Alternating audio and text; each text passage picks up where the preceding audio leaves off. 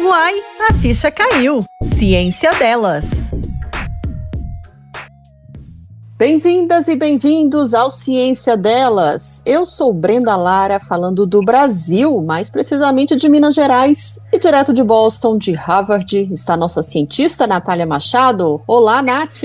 Olá, saudações a todas as ouvintes, os ouvintes. Estou muito feliz de estar de volta aqui hoje. Como vocês já sabem, este podcast tem como objetivo difundir a ciência sob a perspectiva de mulheres. Antes de mais nada, queremos saber: já conhece o nosso site cienciadelas.com? Pois é, né, Brenda? Lá no site a gente continua essa conversa. Então, quem ainda não visitou o site cienciadelas.com, por favor, visite, recomende para os seus amigos, que tem muita informação de qualidade lá. Espalhe a fofoca boa, se é que existe. Então, hoje nós não estamos sozinhas, Nath. Temos uma convidada muito especial, a Ana Lia Mazetti. Seja muito bem-vinda à nossa rede, Ana. Olá, pessoal. Olá, meninas. Olá, ouvintes. Gostaria muito de agradecer o convite para participar dessa conversa. Eu estou muito feliz por estar aqui hoje. Nós que estamos bem honradas, né, Nath? É um grande prazer te receber aqui eu, apesar de te conhecer muito bem, eu acho que não há ninguém melhor para se apresentar do que você mesma. Então, nos diga, quem é você no mundo? Bom, eu sou mineira, como vocês. Eu sou de Guaranésia, no sul de Minas. Sou filha do Luiz e da Marina. É, eu sou formada em farmácia pela Universidade Federal de Ouro Preto. Eu escolhi esse curso justamente porque na época de adolescência eu queria criar vacinas. É, eu fiz mestrado e doutorado na Universidade Federal de Ouro Preto. Não foi muito na área é, de vacina, mas sim na área de parasitologia, é, em que a gente tenta descobrir novos medicamentos para algumas doenças importantes que são negligenciadas, como doença de Chagas e leishmanioses. Mais recentemente, estava fazendo pós-doutorado na Fiocruz, no Rio de Janeiro, que é onde eu moro atualmente, quando eu fui nomeada professora da Universidade Estadual de Minas Gerais, na unidade de Passos, onde eu estou ministrando aulas de parasitologia e epidemiologia. Gente, desde nova já queria criar vacina, tô chocada com essa mulher. Adorei! Olha só, já deu aí a dica do que, que a gente vai falar hoje, né? Não só da importância das vacinas, mas do movimento anti-vacina. E se esse movimento é uma ameaça à saúde pública, não é isso, Ana, o nosso assunto aqui hoje? Conta um pouquinho, resume. Isso mesmo. A vacinação é uma das medidas mais importantes para a prevenção de muitas doenças. É, geralmente as vacinas contêm partes de algum determinado microorganismo, vírus e bactérias que são os antígenos, né? E esses antígenos vão estimular a resposta do nosso organismo, nos ensinando como defender no caso de alguma infecção. A vacina é muito importante e ela nos oferece uma proteção contra diversas doenças infecciosas que já vitimaram populações inteiras em outras épocas. Muitas dessas doenças são potencialmente graves e hoje elas foram quase completamente é, erradicadas por causa das vacinas. E o movimento anti-vacina é um perigo a toda essa a todo esse cenário que a gente tinha de uma situação mais confortável no controle uhum. dessas doenças. Sim, sim, opa, ótimo. Foi uma boa introdução para a gente então começar a destrinchar, porque tem muita coisa no que você falou aí que a gente precisa entender um pouco melhor, até para esclarecer a população, quem está nos ouvindo. Então, para começar a nossa prosa aqui, eu queria que você falasse um pouquinho desse movimento anti-vacina. É, o movimento anti-vacina ele é composto por pessoas que têm algumas dúvidas e desconfiança a respeito tanto da segurança quanto da eficácia das vacinas. É, muitas vezes elas são movidas por algumas é, desinformações e teorias da conspiração e simplesmente elas tomam a decisão de não se vacinar e não vacinar seus filhos. É, alguns eventos já aconteceram na história desse movimento de aversão às vacinas, mas atualmente o movimento antivacina ele tem disseminado de uma forma muito perigosa, muito rápida, muito ampla. Uhum. E muitas pessoas é, desses movimentos, elas costumam criar e espalhar muita des desinformação sobre as vacinas. E normalmente elas têm até alguma motivação, seja ela financeira, seja ela religiosa, seja ela política. Então, esse movimento ele tem se espalhado principalmente nas classes mais é, providas, né, nas classes mais ricas, mas que essas ideias têm se difundindo de uma maneira muito perigosa nos últimos anos. Uhum. Verdade. Então, Ana, você escreveu um texto para o site, lá para a ciência delas, no qual você explica o processo, desde a descoberta de novos fármacos até que eles fiquem disponíveis mesmo para o tratamento de doenças ou sintomas relacionados a diversas patologias. O mesmo processo é aplicado para de vacinas. Você poderia explicar para quem nos ouve agora quais são as etapas e processos para que um novo tratamento, mesmo que seja preventivo, tal como as vacinas, sejam disponibilizados para a população?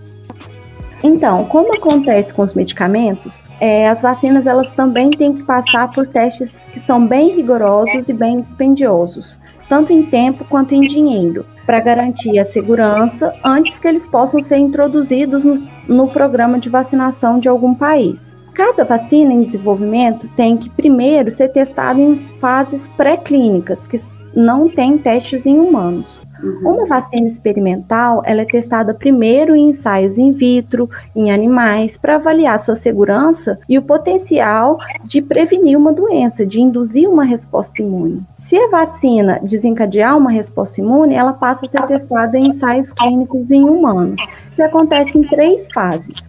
Na fase 1, são um pequeno número de voluntários, normalmente jovens, adultos, saudáveis, e os testes são realizados para avaliar a segurança em humanos, confirmar se ela gera uma resposta imune e determinar qual é a dose que, é, que vai ser utilizada nas outras fases dos testes. Na fase 2, a vacina é administrada a várias centenas de voluntários. Esses parâmetros ainda são avaliados como segurança e eficácia, em comparação a quem não recebeu a vacina ou que recebeu um placebo. Na fase 3, a vacina é posteriormente administrada em milhares de voluntários para determinar se essa vacina realmente é eficaz contra a doença a que se ela destina combater. É, e também a gente estuda a segurança em um grupo mais amplo de pessoas, na maior parte das vezes, esses ensaios de fase 3, eles são realizados em vários países e em várias regiões dentro desses países, para garantir que os dados de desempenho se apliquem a várias populações diferentes. Uhum. Quando os resultados destes ensaios já estiverem disponíveis, aí sim passa por uma série de passos para analisar a eficácia e segurança para depois ser aprovado pelas entidades reguladoras de saúde em cada um desses países.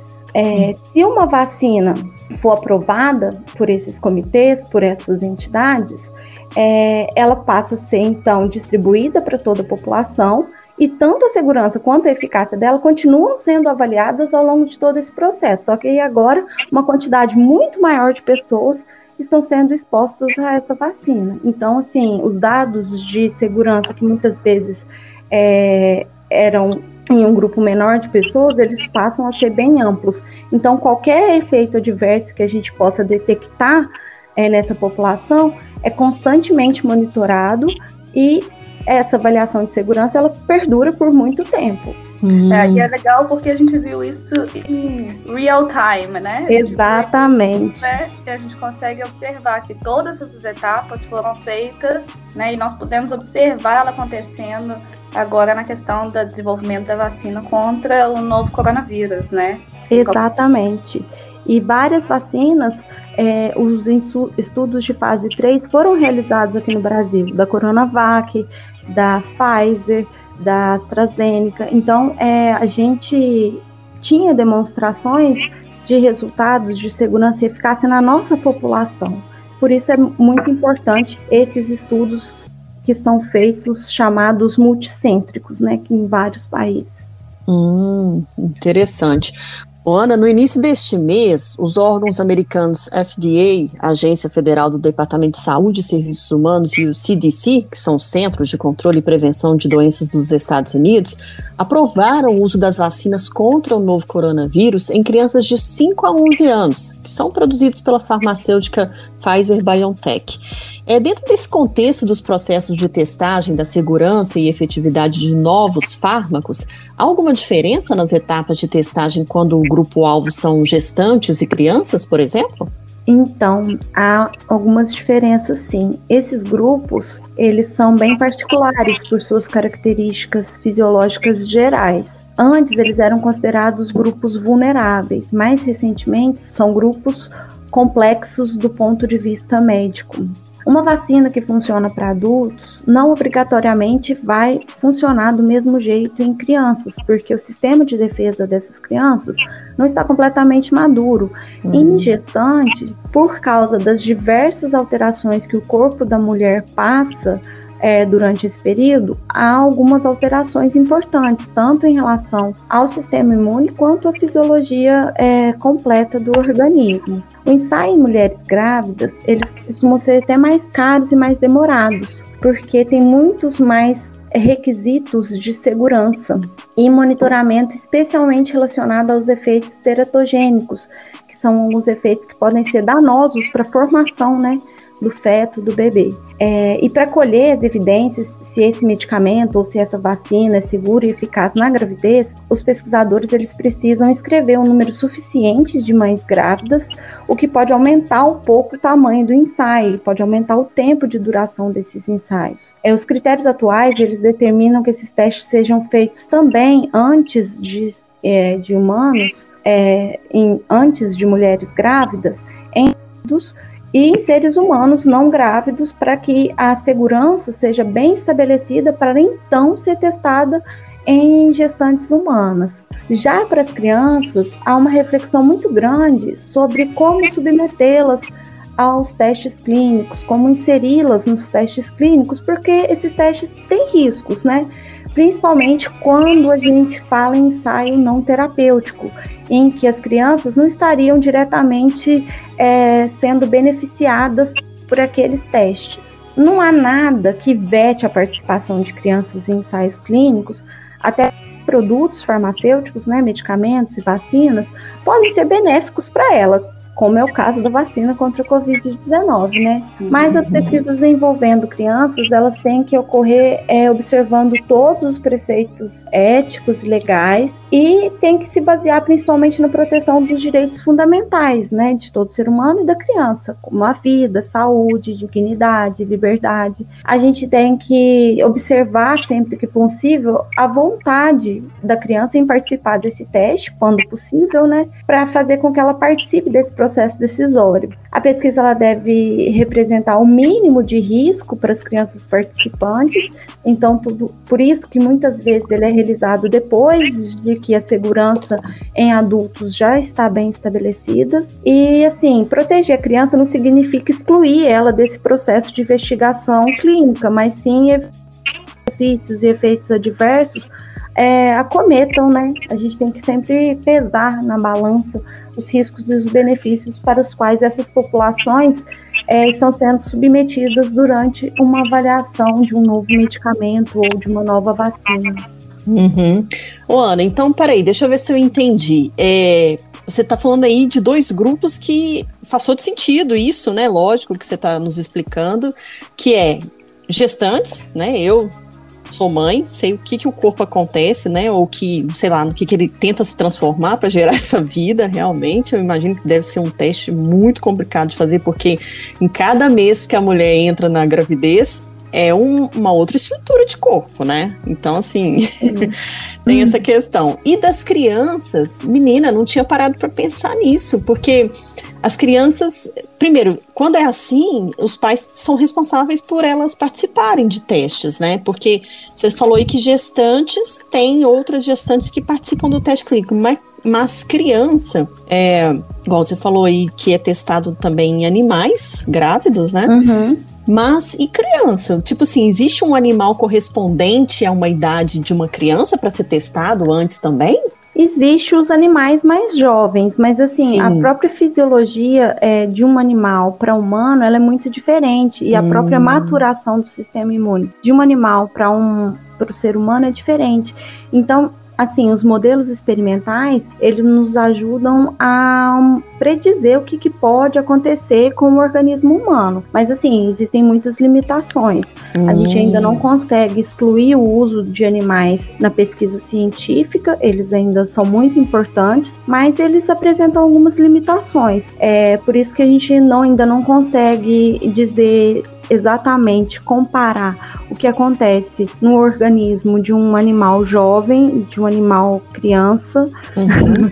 é. de um animal muito jovem, uhum. do que acontece para uma criança e a mesma coisa até para o adulto, de um animal adulto para o que acontece para um humano adulto e também para na senilidade, né? Quando hum. de animais mais velhos existem algumas é, questões fisiológicas que muitas vezes são condizentes das condições que acontecem com o ser humano. Mas tudo isso são modelos preditivos. Não tem jeito de excluir, por exemplo, a utilização de crianças, a utilização de idosos em ensaios clínicos, porque a gente tem esses modelos animais porque, como eu disse, a gente tem muitas limitações ainda nesses modelos. Uhum. Nossa, tá vendo, gente? Você que nos ouve, como que é sério esse processo de desenvolvimento de vacina? Olha o quanto eles têm que estudar para que uma vacina chegue e nos tire de um mal como o coronavírus, né, Nath? Ah, com certeza. E uma das coisas que eu acho interessante, assim, existe uma grande discussão sobre a utilização por exemplo, de gestantes, crianças, pessoas mais senis, para pesquisa, na, na desenvolvimento, para testagem de novos medicamentos, ou nesse caso, né, de vacinas. E às vezes eu, a ação em geral parece contraditório, né, o uso de, de pessoas para fazer essa testagem são né, consideradas mais vulneráveis do ponto de vista da, da população como né, como mais, que, mais complexos, como a Ana falou. Só uhum. que se a gente não, não faz esses testes em populações, não há como saber como que a gente as protege. Uhum. Exatamente. Então, assim, mesmo sendo tendo uma alta complexidade, é extremamente necessária.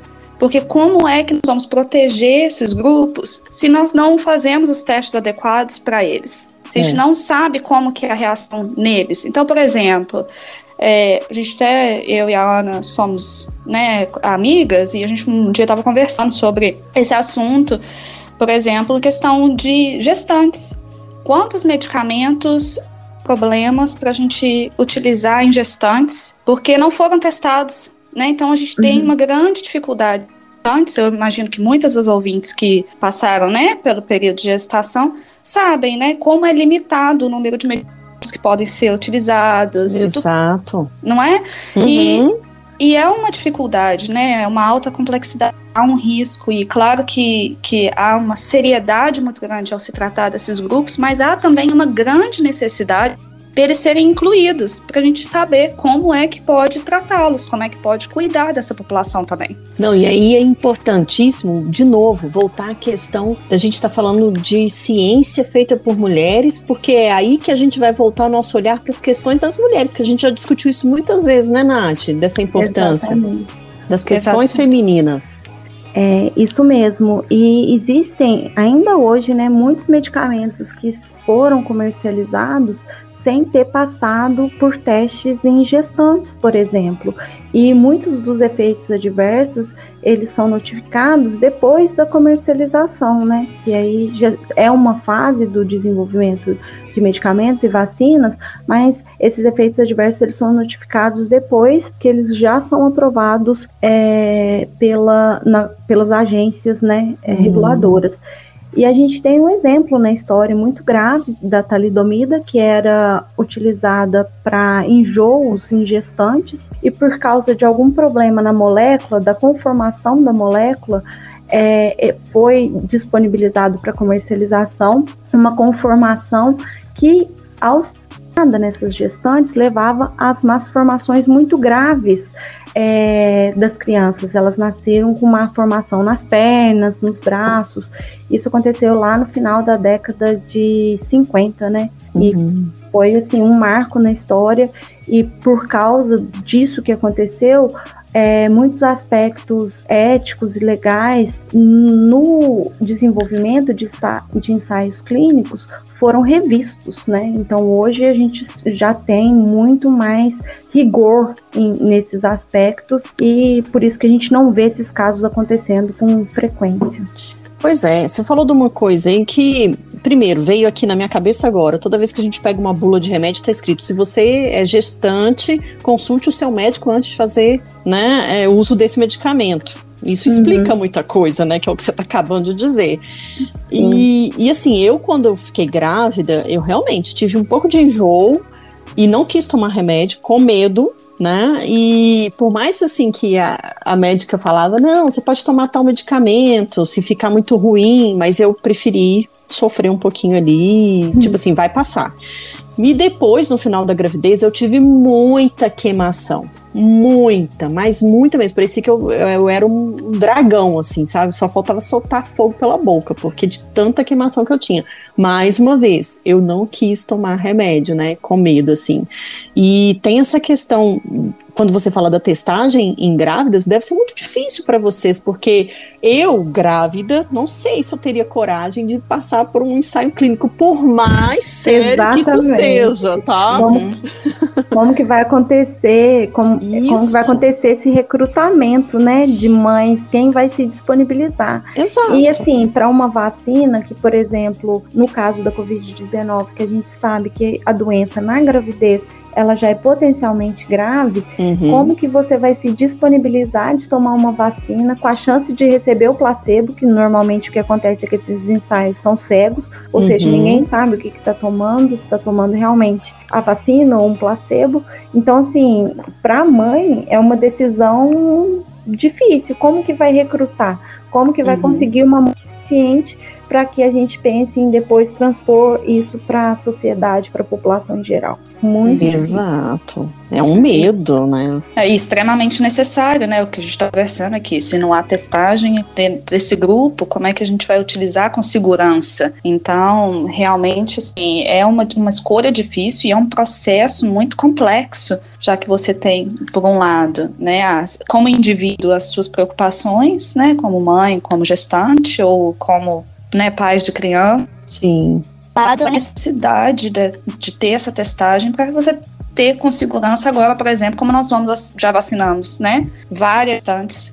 Quantas gestantes que poderiam né, ter tido Sim. complicações devido à Covid não tiveram porque foram vacinadas e quando uhum. crianças vão ser é, a gente vai conseguir prevenir uma doença nelas, né? Como por exemplo no caso da Covid-19 e agora pela vacinação. Então é importante aqui enfatizar, né, que apesar né, de, de ter essa dificuldade da gente, né, de ter um risco, né, é uma importância enorme de que tenham voluntários e que essas pessoas participem desse processo para a gente utilizar esses medicamentos, essas, essas, esses fármacos de, é. de... E só uma questão, quando esses medicamentos passam para a fase 3, em que a gente inclui esses extremos de grupos etários, tanto idosos quanto crianças e grávidas, a gente já tem uma consciência de que isso é seguro nos grupos uhum. em que eles já uhum. foram testados. Então ninguém está dando um de louco e vai administrar as coisas é. a Deus dará lá, não. As coisas são feitas com muito critério, com Sim. muito rigor. Não, e é bom você falar porque existe um preconceito muito grande, um medo né?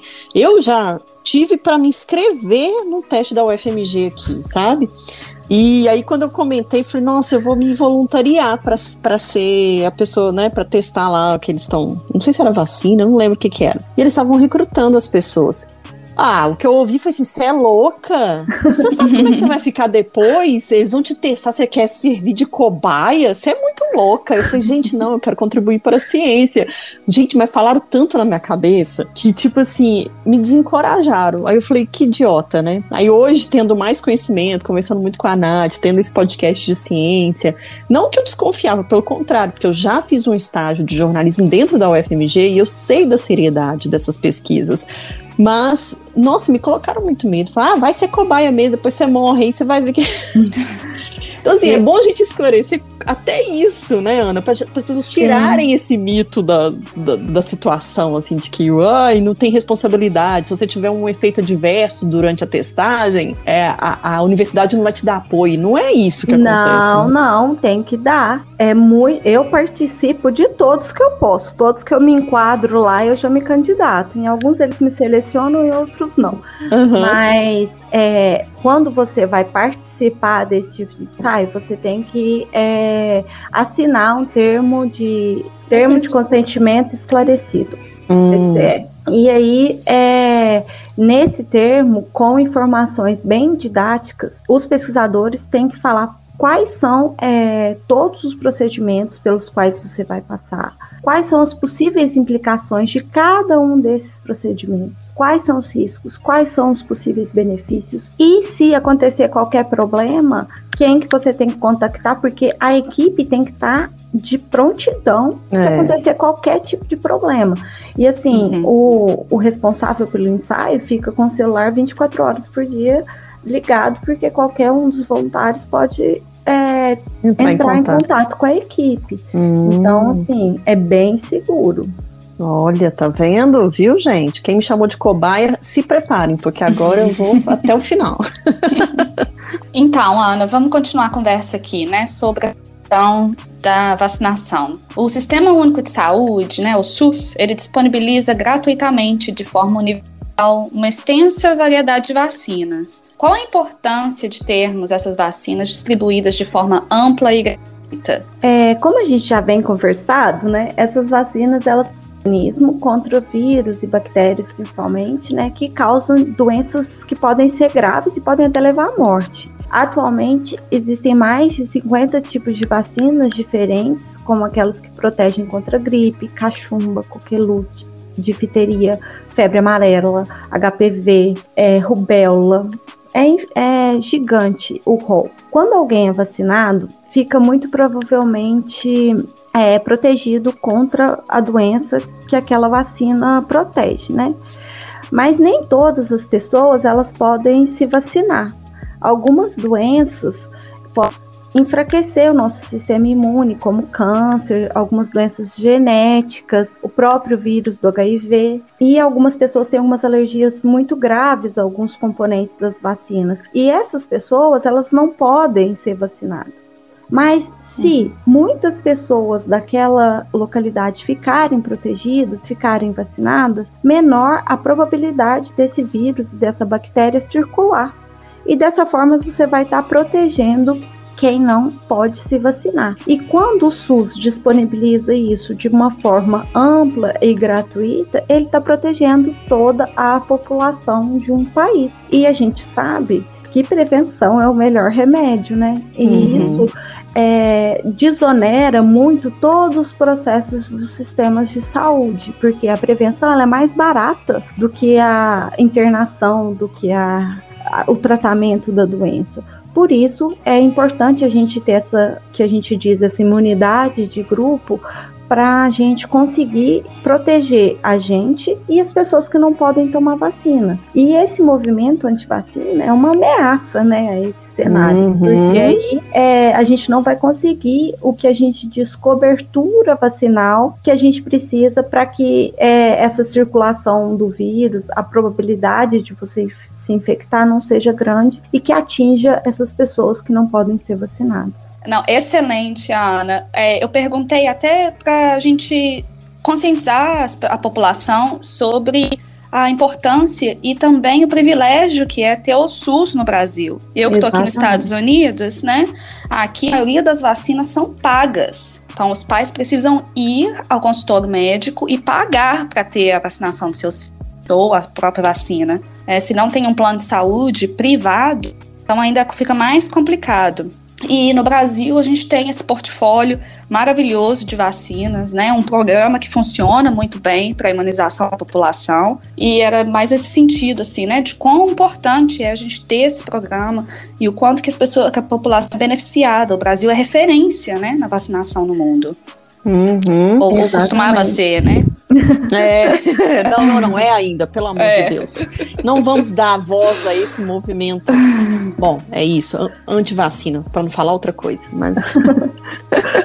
mas é isso, é, são os riscos, né? Quando tem uma queda vacinal motivada por um movimento anti-vacina. Gente, eu já ouvi cada coisa que, tipo assim, que quando, quando estão aplicando a vacina, estão aplicando em você uma substância que vai controlar a sua vida, que vai um te. Que, que, até. É, não, até o controle da natalidade. Que as pessoas não, vão ficar não. mais inférteis para poder evitar essa superpopulação do mundo. Eu falei, meu Deus, eu tô nesse mundo mesmo. É isso é, mesmo. É uma explicação é mais complicada do que a vacina em si, né? Exatamente. Você não tem nem argumento para responder um negócio desse, você olha pra Tão pessoa surreal, assim. Né? É, porque eu sou uma pessoa que toma vacina desde que eu me entendo por gente, né? Minha mãe nunca pulou uma. Isso era assim, ó, batata. Eu tenho meu cartão de vacina desde quando era criancinha mesmo. Também. Então, quer dizer, eu falei, já era pra eu ter virado uma mutante, né, gente? Não, ao contrário, né? A gente vivendo mais. Graças a Deus eu tenho uma saúde maravilhosa. É. Eu tenho uma saúde ótima. Graças a vacina. É, um, um dos argumentos deles é justamente esse. Se eu sou saudável, por que, que eu vou tomar vacina? Não, filho, é o contrário. Vai continuar saudável. Pois é. Tome as suas vacinas.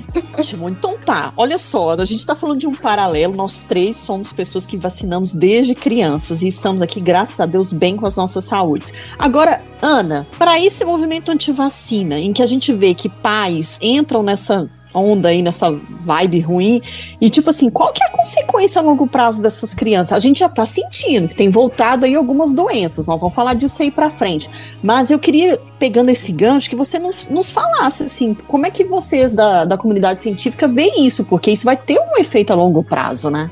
Exatamente. A, a queda da cobertura vacinal de diversas doenças vai levar ao adoecimento da população. É, ao longo dos anos, o sucesso do nosso Programa Nacional de Imunização se tornou evidente porque é, muitas doenças potencialmente graves foram é, praticamente erradicadas. Uhum. É, doenças como sarampo, poliomielite, devido às altas coberturas vacinais, foram erradicadas. Entretanto, nos últimos anos, o país não vem alcançando a taxa ideal de vacinação, que varia é. entre 90% e 95%, dependendo do imunizante. É, entre as 15 vacinas do calendário infantil, metade não atinge as metas de vacinação desde 2015, o que inclui sarampo e poliomielite. Isso é um dado do Ministério da Saúde. Uhum. De forma geral, as taxas de vacinação em 2020 são perigosamente baixas. Muito por causa da pandemia, que as pessoas não se arriscavam de ir aos uhum. locais de vacinação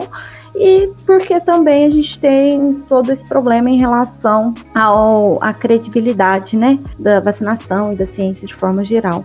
Mas quando a taxa de vacinação cai, o risco é que a gente aumente o número de casos é, de doenças que antes eram consideradas erradicadas. Em 2016, por exemplo, o sarampo, que já era considerado erradicado no Brasil, é, no primeiro semestre de 2018, houve um surto que assustou a população de muitos estados, principalmente do norte, né? É. Por causa é, da vinda de muitos venezuelanos para cá, mas é a cobertura vacinal não estava adequada e aí o vírus passou a circular. Então, isso assim, não é um fenômeno exclusivo do, do Brasil. É, uhum. Na Europa, a dimensão da infecção por sarampo em 2018, que não tinha venezuelano indo para lá, foi três vezes maior do que 2017 uhum. e 15 vezes maior do que 2016. Uau!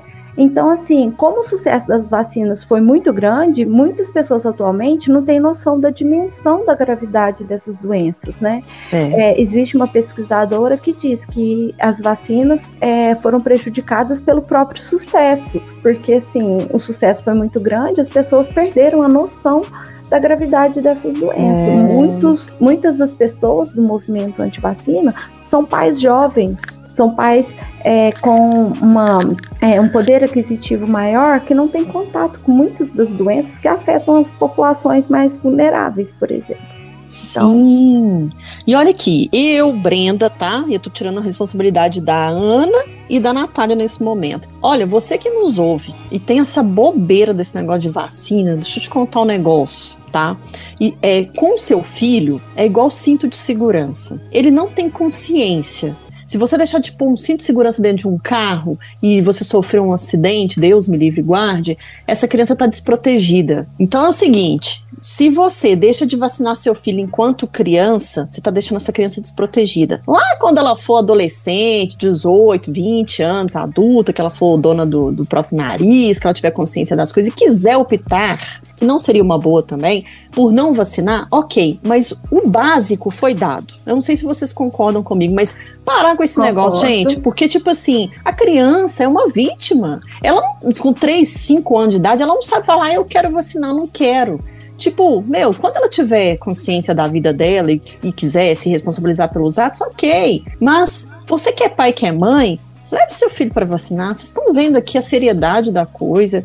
A Ana está nos explicando aqui detalhadamente o que, que facilita, o que, que prejudica.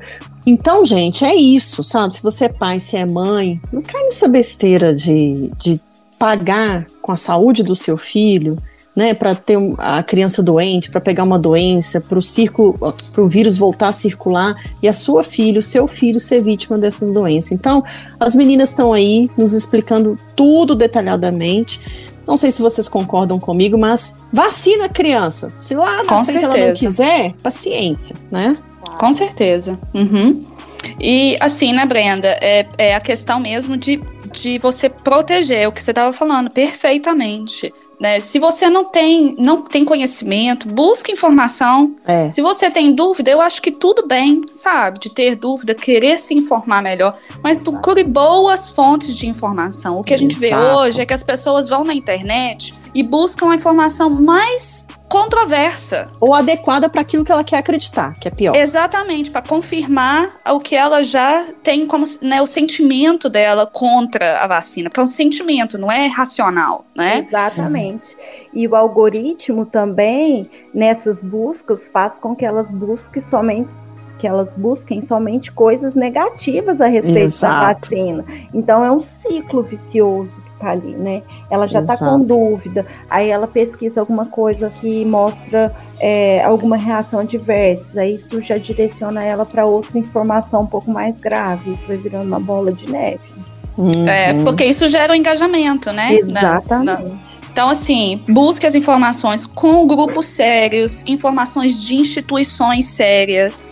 Né? Eu vejo muita coisa na internet assim, ah, tem um médico lá que falou alguma coisa. Isso não é representativo, né? Busque as instituições, os grupos, as, as informações na, que estão amplamente disponíveis hoje em dia mas por grupos sérios, né? Não é uma pessoa que ali tá até a gente nem até não sabe quais são as intenções, a gente não sabe a motivação dessas pessoas na internet. Como a Ana falou, muitas vezes é mesmo até mesmo um ganho é, financeiro, uhum. né? Ou, então, é, eu vejo muito, né? A gente vê hoje sobre medicamentos, a gente vê hoje sobre todo tipo de coisa, mas busque informações com grupos sérios, com instituições sérias, renomadas, né? Não, é. não se deixem ser enganados. A pior doença é a ignorância. Ana, é, uma outra coisa que eu vi crescente no Brasil é a utilização do sistema privado para vacinação. E é, algumas vacinas eu vejo que não estão disponíveis nesse portfólio amplo do SUS. Você poderia conversar com a gente um pouco sobre os critérios que permitem que algumas vacinas sejam ofertadas pelo sistema privado mas não, não sendo disponibilizados pelo SUS, como por exemplo né, a vacina contra a dengue? Então, desde 1973, com a criação do Programa Nacional de Imunização, o SUS ele disponibiliza gratuitamente, de forma universal, uma extensa variedade de vacinas contra diversas doenças. É, dentre as vacinas disponibilizadas pelo SUS, a gente já citou algumas: hepatite, poliomielite, HPV, febre amarela. Mas é, as vacinas ofertadas pelo SUS, elas vão contemplar os bactérias que são mais frequentes enquanto as oferecidas pela rede particular têm uma cobertura um pouco mais ampla e não são para doenças obrigatórias, como é o caso da dengue. É, além disso, a rede pública ela não contempla algumas versões mais modernas né, das vacinas por uma questão financeira. É, quais são então os critérios para a inclusão dessas novas vacinas no SUS? São critérios epidemiológicos que levam em consideração a importância da doença como um problema de saúde pública, a prevalência, a incidência, a taxa de hospitalização e a taxa de mortalidade, é, alguns fatores imunológicos, ou seja, se aquela vacina vai induzir uma proteção duradoura, se ela é bem eficaz, e alguns aspectos mais é, burocráticos, e tecnológicos, como qual é o estágio de desenvolvimento, a viabilidade econômica, a logística de transporte, armazenamento, e também alguns aspectos socioeconômicos, como, por exemplo, a análise de custo-efetividade dessas vacinas, avaliando o impacto da introdução dessa nova vacina, se ela vai realmente produzir benefícios, é, se ela vai realmente reduzir os custos né, relacionados a essa doença, como hospitalização, dias perdidos de trabalho. A gente tem que sempre lembrar que essas vacinas elas têm que ser aprovadas né, pelos comitês, é, que são diversos. A gente viu o processo de aprovação da vacina contra a Covid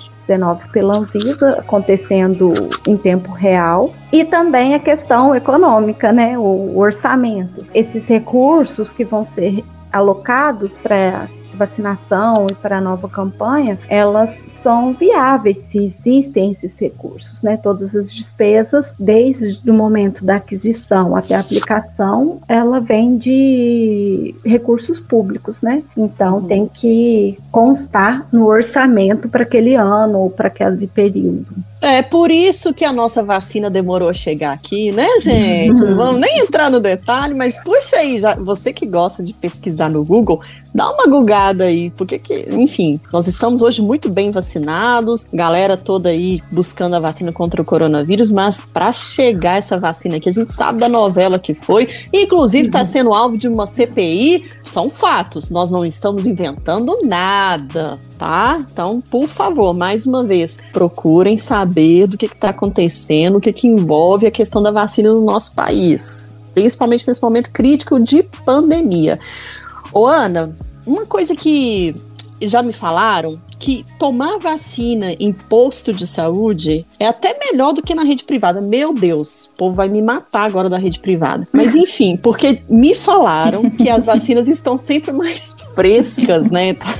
Eu não sei se isso é verdade. Existe alguma é, questão nesse sentido, assim, de que existe uma rotatividade maior no SUS e por isso a gente tem. Existe algum critério que sei lá, que vá favorecer uma vacina tomada no SUS ou na rede particular. Isso eu estou falando de vacinas que são comuns entre comuns. A... É, é, exato.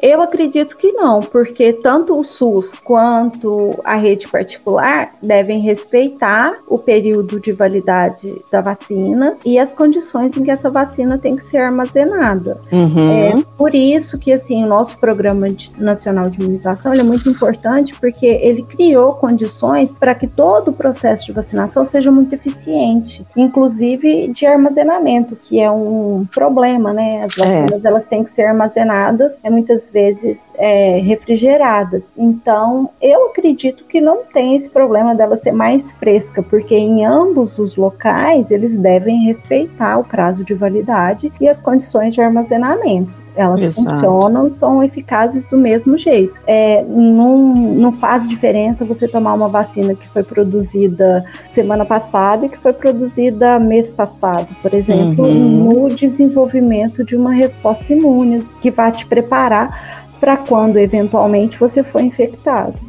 Ótimo. Oh, muito obrigada por ter respondido, porque é uma coisa que a gente ouve, assim, até né, aproveitar mesmo a sua participação aqui para a gente tirar essas dúvidas, que às vezes é até meio de coisa popular, né? Aquele boato que espalha assim, mas eu já imaginava, porque justamente por esses critérios aí, que inclusive foi, foram muito difundidos, né? Principalmente com o coronavírus. Ah, vacina de tal país não dá para chegar aqui porque tem que ter não sei quantos graus para poder armazenar, né? Exatamente. porque se preparando, é, com, por exemplo, no caso da vacina da Pfizer, a gente tinha condições, sim, de pelo menos nos grandes centros, de receber as vacinas na época em que elas foram oferecidas para serem compradas. Uhum. É, o que faltou um pouco foi um pouco. O que faltou uhum, foi muito. foi vontade política mesmo, porque é, as próprias universidades que tinham esses freezers estavam fazendo. É, Disponibilizando, um, né? Um levantamento de quantas hum. caberiam, quantas não caberiam. E assim, isso foi levado ao Ministério da Saúde e acho que foi ignorado, né? Porque... Eita, você acha? Gente, a Ana é uma fofa, né? Um pouco e acha. Ô, oh, Ana, você é muito fofa, viu? Deixa que eu falo aqui. Ô, gente, tá vendo? Essa é uma informação que eu não sabia. Tá vendo? Bastidores. Ou seja, as universidades se propuseram a receber essas vacinas. Exatamente. Tirem suas próprias conclusões, só isso, né, Ana? Ó, vamos engrossar mais um pouco esse caldo? Porque a gente tá falando aí de fake news, teorias conspiratórias, notícias falsas que fazem a população ter medo de se vacinar. A gente já falou como é que esse movimento anti-vacina surge, quais são os impactos, é, como que, que há gente, inclusive, que ganha dinheiro disseminando essas fake news com relação às vacinas. Chegaram para mim. Fake news é um nome bonitinho, né, Brenda? Notícia é, mentirosa, né? É, mentira. É, mentira. Mentira, mentira. Aí, o que que acontece? Uma pessoa, eu até dividi isso com a Nath no dia que eu, eu quase surtei. Não é porque eu tinha tomado vacina, não, porque o que eu ouvi da vacina. Olha só, a pessoa me disse a seguinte coisa. Eu não vou tomar a vacina do coronavírus porque eu não sei o que, que essa vacina vai fazer com o meu DNA daqui a alguns ah. anos. Aí eu falei, uhum. meu Deus. E a pessoa tem um discurso tão elaborado você fala assim, eu falei, meu, ainda falei com ela assim, meu, você tá louca. Eu converso, eu tenho uma amiga que é cientista de Harvard, você não tem noção. que eu mais converso com ela é sobre vacina do coronavírus. De onde você tirou isso? Eu também sou da área, médica, não sei o que, nananana, de pesquisa, blá blá blá. E eu não tomo porque eu, eu não sei o que, que eu vou virar daqui a alguns anos. Falei, meu Deus, mas pelo menos você tá vacinada, né, mulher? Deixa virar o que for, uhum. mas pelo menos tá vacinada. Não vacina. Olha para você ver o nível da situação. O que, que, você da, da, comunidade científica tem para responder com relação? Me ajuda a, a, a elaborar uma resposta? Se é possível? Talvez essa alegação dessa pessoa esteja relacionada às vacinas de microRNA, que na verdade é uma tecnologia assim até recente. Uhum. Elas utilizam o RNA do vírus é, para induzir é, a produção de algumas proteínas dentro da nossa própria célula, e essas proteínas, ou pedaço de proteína, ou, ou alguma estrutura, vai criar uma reação imunológica, né? Ah, é, tá. O microRNA ele vai instruir a nossa célula, célula do homem, a célula hospedeira, a produzir uma parte, um antígeno do vírus ou bactéria, contra o qual a gente vai desenvolver uma resposta imune. Então, assim, a gente vai fazer todo o trabalho, né?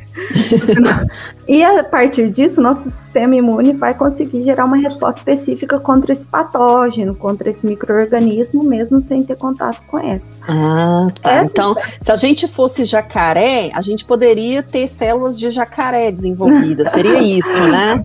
Porque Não. se a gente se a gente é humano, a gente vai produzir aquilo que já está dentro da gente, pelo Exatamente. que eu tô entendendo. Ah, Exatamente. Entendi. E outra uhum. informação importante, né, Ana? Desculpa, só para complementar, é que esse, é, essa molécula ela não entra dentro do núcleo da nossa célula. Para fazer uhum. qualquer alteração no DNA, ela teria, assim, né?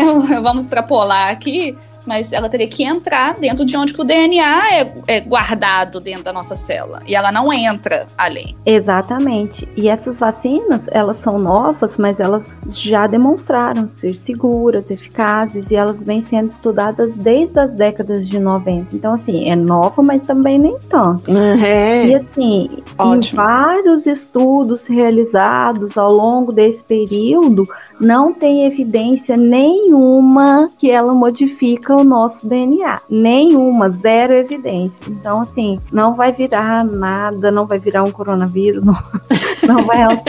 o coronavírus Tá ambulante que anda sobre duas pernas, não conta. Não, não. É bem difícil. Ó, e outra coisa, aí a Ana trouxe um outro aspecto que ela falou: há mais de 20 anos, por exemplo, o coronavírus é estudado pelas ciências, né? Pela ciência, isso é fato, a gente sabe disso.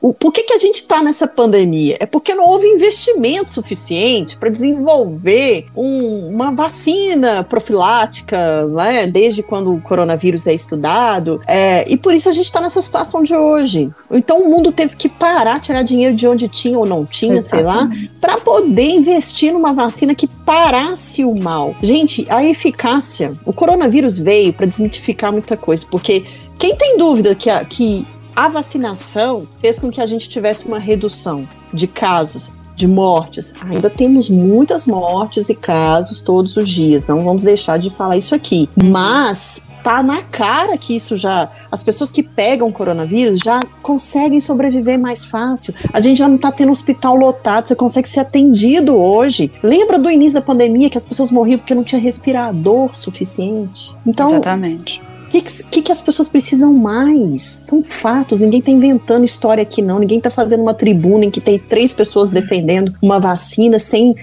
o que você viu na realidade, você que nos ouve. Para e pensa um pouquinho. É só isso, né? Exatamente. E né, em relação a essa vacina, não existe lado. É isso que as pessoas precisam entender. Uhum. Não existe um lado que vai guerrear contra o outro lado porque a opinião de um é certa ou errado.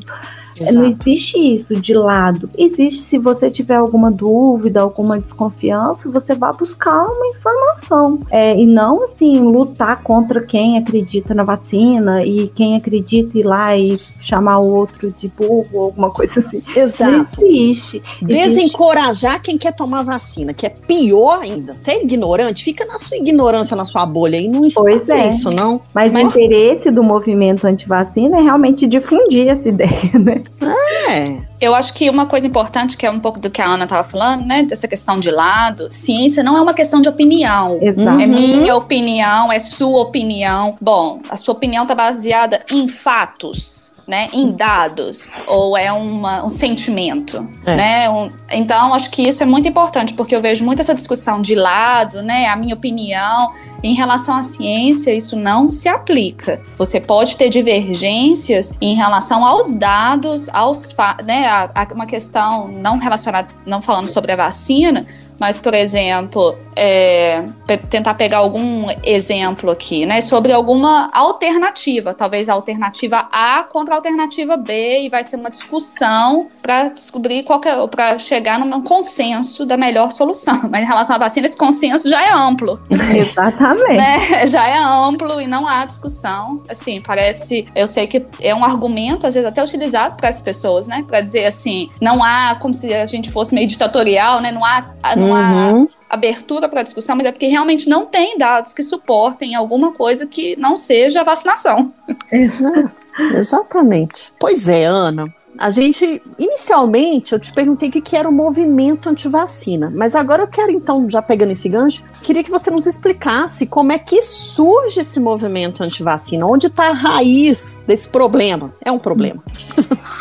Essa versão, a vacina, não é um evento novo, mas como a gente já viu, atualmente ela tem se disseminado de uma forma muito perigosa, né? É. É, no Brasil, por exemplo, em 1904, aconteceu a revolta da vacina na cidade do Rio de Janeiro, que até então era a capital do país. Nessa época, a imunização ela foi instaurada de uma maneira compulsória, com o objetivo de imunizar a sociedade contra a varíola, que era uma doença que estava matando muita gente naquela época. Uhum. E esse primeiro contato foi é, determinado para a população que era majoritariamente pobre, sem instrução, rejeitasse a vacina, porque elas não sabiam como os imunizantes funcionavam. E, Uhum. assim, foi uma medida tomada de uma forma muito impositiva, de uma maneira muito autoritária. Mas aí depois a gente conseguiu reverter esse caso e as pessoas realmente começaram a perceber a importância da vacinação, tanto é que o Brasil tinha uma cobertura vacinal bacana para muitas das doenças. Nos dias atuais, a ascensão do movimento é, antivacina, como a gente já vem discutindo,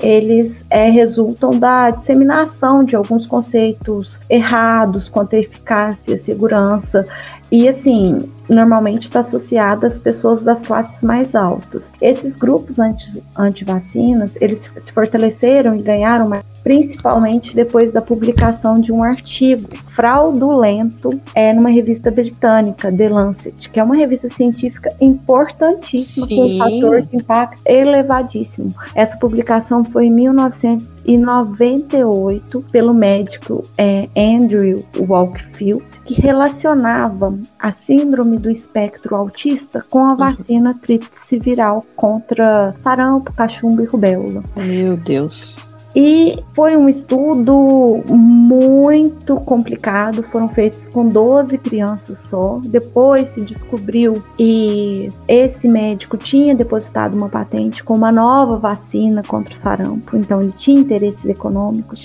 ele fraudulou os laudos dessas crianças. Meu Deus! Foi uma coisa assim muito escândalo. Ruim. Uhum. É, nos Estados Unidos, esse médico ganhou muita voz e até hoje ele viaja pelo país para promover suas ideias, apoiadas mano. até por grandes celebridades. Ai, ai, me fala aí que eu já vou boicotar desde agora na minha lista. Meu Deus. Jim Carrey. Quê? Ah, não. Parou. É, coelhinhas da Playboy. Ah.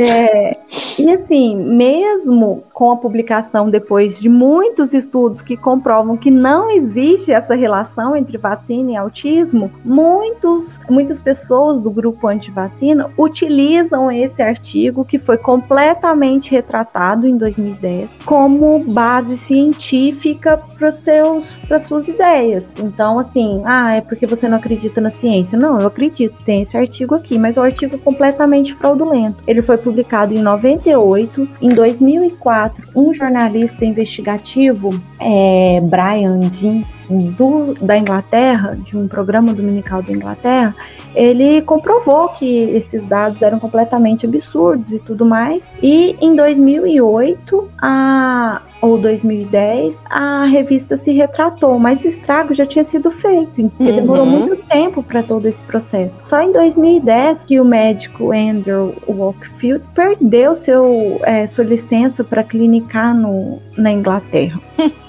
E nessa época, alguns países chegaram a suspender a vacinação com a tríplice viral, mas aí eles observaram que os casos de autismo continuaram a aumentar. Essa relação autismo-vacina, ela já foi descartada na comunidade científica diversas vezes por estudos com centenas de milhares de voluntários. Por exemplo, o estudo foi feito com 12 pessoas. Nós já temos estudos que acompanhou durante 12 anos mais de 95 mil pacientes nos Estados Unidos e essa relação foi completamente descartada.